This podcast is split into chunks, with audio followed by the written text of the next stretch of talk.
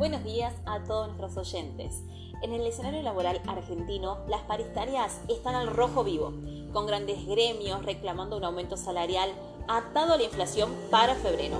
La disputa entre el gobierno y la CGT por el DNU y la ley Omnibus es un foco de atención mientras que las paritarias se mueven bajo la no intervención del Estado. Aunque la Secretaría de Trabajo adopta una postura de no intervención, existe una hoja de ruta que permite acuerdos con cláusulas de actualización automática. Algunos sindicatos, como el de los mecánicos, ya implementan incrementos ajustados al costo de vida cada dos meses. Sin embargo, la situación del salario mínimo y las empleadas domésticas preocupa a sindicatos y centrales obreras. La demora en el Consejo del Salario Mínimo y la falta de convocatoria a la paritaria del personal de casas particulares generan inquietud. Los gremios piden una urgente recomposición de ingresos afectada por la subida de precios. En otras negociaciones, los choferes de camiones lograron un aumento del 33,5% dividido en dos tramos, mientras que la Asociación Bancaria ajustó en diciembre y enero, con una revisión en febrero según la afiliación.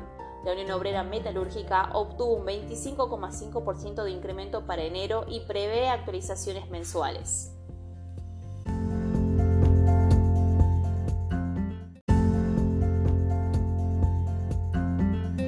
El gobierno ha alcanzado un acuerdo con empresas, bancos y comercios para mantener un esquema de compras en cuotas, sucesor al conocido Ahora 12. Este nuevo programa llamado Cuota Simple entrará en vigencia a partir del próximo mes. ¿Por qué el cambio? El Ahora 12, aunque aún está presente, finaliza el 31 de enero, así que a partir del 1 de febrero, Cuota Simple será la opción para realizar compras en cuotas. ¿Qué novedades trae Cuota Simple? Los plazos de compra serán de 3 y 6 meses, eliminando las opciones de 12 y 24 meses del plan anterior. Las cuotas serán fijas, estableciendo un programa de una tasa de interés por debajo de la inflación correspondiente al 85% de la tasa de interés de plazo fijo mayorista del Banco Central, que actualmente es del 110%. ¿Cuándo cambiará la tasa de interés? Solo si el Banco Central modifica su tasa política monetaria. Sin embargo, una vez realizada la compra, la tasa de interés aplicada y las cuotas no cambiarán, solo lo harán las compras posteriores. ¿Cuál es la tasa para comprar en tres cuotas? Con la tasa actual sería del orden del 23%. Por ejemplo, una compra de 100 mil pesos, el precio final sería de 123 mil pesos, con tres cuotas fijas de 41 mil pesos.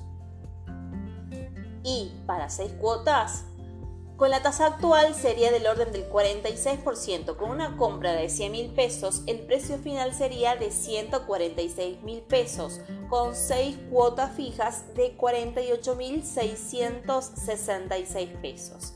Para ponerlo en perspectiva, si consideramos una heladera de primera marca, Filco por ejemplo, con un precio de lista de 420 mil pesos, podrá pagarlas en tres cuotas de 176.399 o en seis cuotas de 102.199 pesos.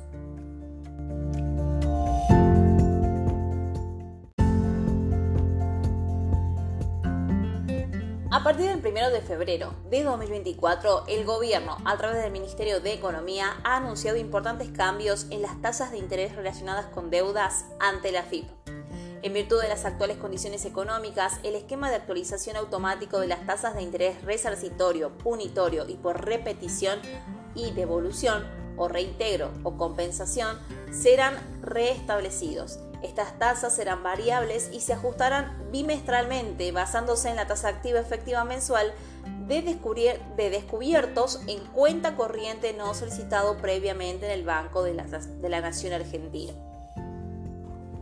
A partir de la resolución 3-2024 del Ministerio de Economía, se espera que las tasas de interés resarcitorio y punitorio mensuales se incrementen significativamente. Por ejemplo, según los datos del Banco de la Nación Argentina, el 21 de diciembre de 2023 la tasa de interés resarcitorio pasaría de 5,91% a 15,28%, mientras que la tasa punitoria aumentaría de 7,37% a 17,63% a partir del 1 de febrero. En cuanto a la repetición, devolución, reintegro o compensación, la nueva normativa establece que la tasa de interés aplicable se determinará tomando en cuenta el promedio de la tasa publicada por el Banco Central de la República Argentina. Según los últimos datos, la tasa para devoluciones estará entre el 8 y el 9%.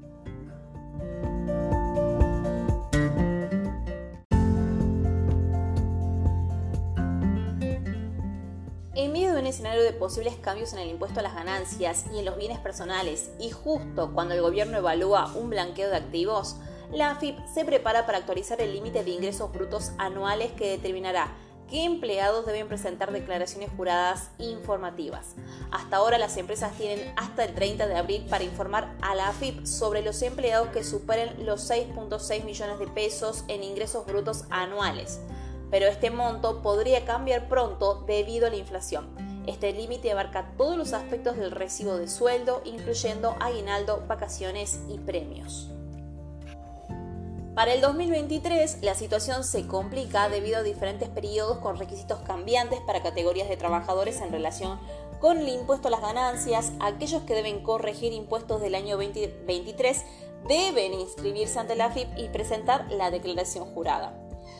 Empresas, atento. Tiene hasta el 30 de abril para realizar la liquidación anual de empleados con retenciones de impuesto. El resultado debe eh, reintegrarse o retenerse en los sueldos de mayo. Para los empleados, si ganaron más de 6.6 millones de pesos el año pasado, deben presentar declaraciones juradas informativas antes del 30 de junio. En caso de saldos a pagar o recuperar, estas declaraciones se convierten en determinativas, requiriendo inscripción formal ante la AFIP y presentación de formulario del 11 al 13 de junio de 2024. Recuerden, la, la declaración informativa no debe arrojar saldo a pagar y no implica inscripción en el impuesto. Todos los empleados en relación de dependencia, incluyendo cargos públicos, jubilados y actores, deben estar atentos a estos plazos. Así que comiencen su mañana bien informados y listos para enfrentar el día. Nos vemos en el próximo episodio y que tengan un excelente fin de semana. Muchas gracias.